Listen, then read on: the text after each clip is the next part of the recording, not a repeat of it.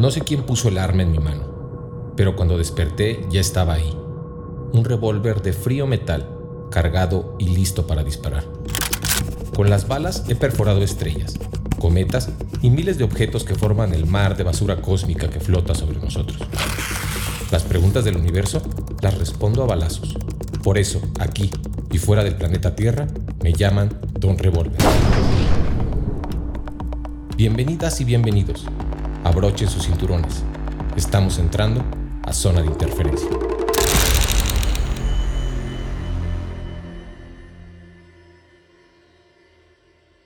Hola, me da mucho gusto saludarlas y saludarlos. Este es el octavo episodio de Don Revolver Podcast. Gracias por su amable confianza. Les agradezco los comentarios que me han hecho llegar y también por compartir el contenido con sus familiares y amigos. La comunidad va creciendo y eso me llena de muchísima emoción. Para este episodio me propuse abordar un asunto que está de alguna forma vedado, del que no se habla y del que pareciera que preferimos no escuchar nada al respecto. Me refiero al desastre, a los problemas, al caos, a lo malo.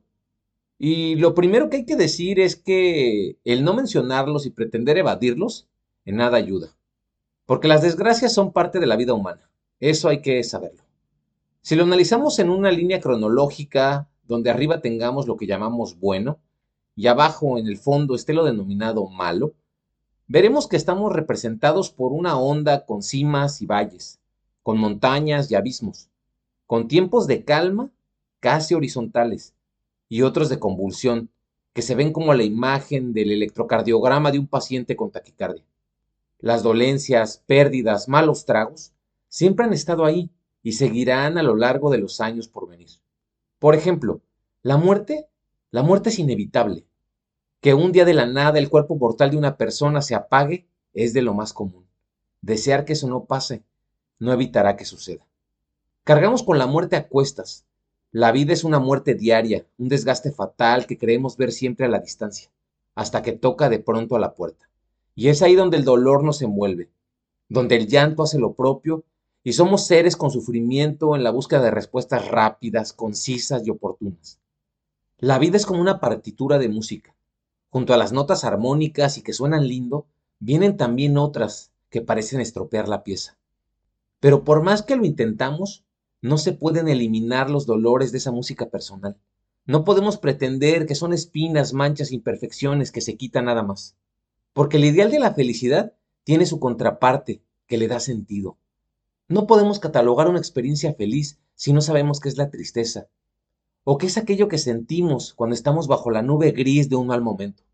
Entendiendo esto, podríamos apuntar a la necesidad de abrazar la vida como un proceso integral y complejo, en donde las cosas malas te sirvieron de experiencia y muy probablemente más adelante de ahí germinó un rato de plenitud después de conocer en el pasado lo que no te gustaba.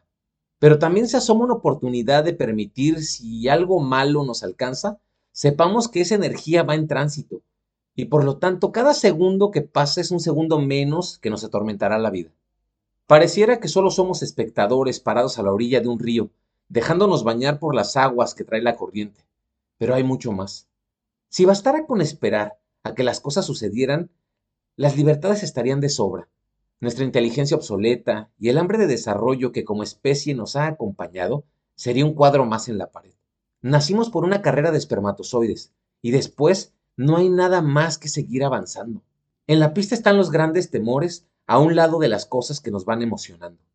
El amor está junto a la cobardía y ahí pegada también la envidia. Están los anhelos, las fobias, las filias, los obstáculos de nuestra mente, las incapacidades, pero también las fortalezas. Están en esa gran pista por la que nos tocó andar las trampas y los atajos, los calabozos y también las herramientas para edificar salidas. Todo pertenece al mismo universo, lo malo y lo bueno. La desgracia nos espera paciente, se sabe segura de nuestra aparición cuando llegue el momento. Ante lo inevitable, no hay más que el agradecimiento.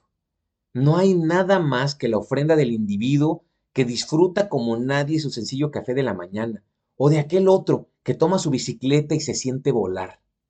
La madre que abraza a su hija y siente la vida extendida en los ojos de la pequeña, el hombre que besa a su novia en la frente y la bendice con todo su ser.